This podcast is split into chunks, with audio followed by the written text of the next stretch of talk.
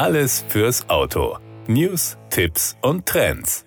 Mit umfangreichen Änderungen starten Taycan und Taycan Cross Turismo ab September ins neue Modelljahr. Dank technischer Optimierungen verbessert sich die Reichweite der Elektrosportwagen im Alltag. Weitere wichtige Neuerungen sind die tiefen Integration von Android Auto in das Porsche Communication Management PCM sowie der Remote Park Assist. Mit diesem neuen optionalen Assistenzsystem lässt sich das Ein- und Ausparken per Smartphone steuern, ohne dass der Fahrer im Auto sitzt. Der neue Taycan-Jahrgang wird nicht gesondert homologiert, daher gibt es keine neuen Reichweitenwerte nach WLTP. Dennoch erhöht sich der Aktionsradius der jüngsten Versionen im Alltagsbetrieb.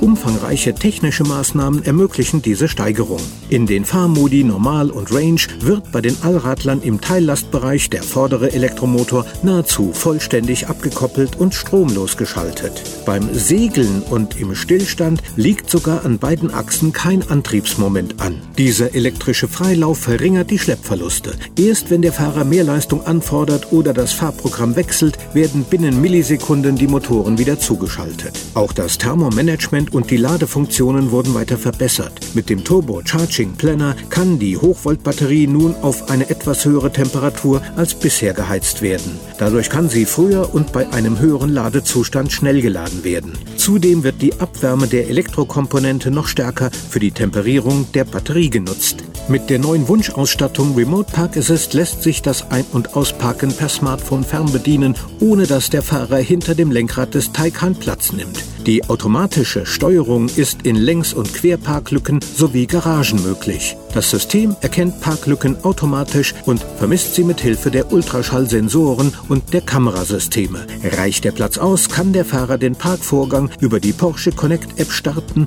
und anschließend aussteigen. Er überwacht den Parkvorgang ständig, indem er eine entsprechende Taste auf der App-Oberfläche des Smartphones gedrückt hält. Die aktive Einparkunterstützung übernimmt selbstständig das Lenken sowie die Vorwärts- und Rückwärtsfahrt des Fahrzeugs. Wird die Taste losgelassen, stoppt der Taycan das Parkmanöver umgehend. Zusätzlich zu Apple CarPlay ist jetzt auch Android Auto ins PCM eingebunden. Neben dem iPhone werden nun auch Smartphones mit dem Google-Betriebssystem Android unterstützt.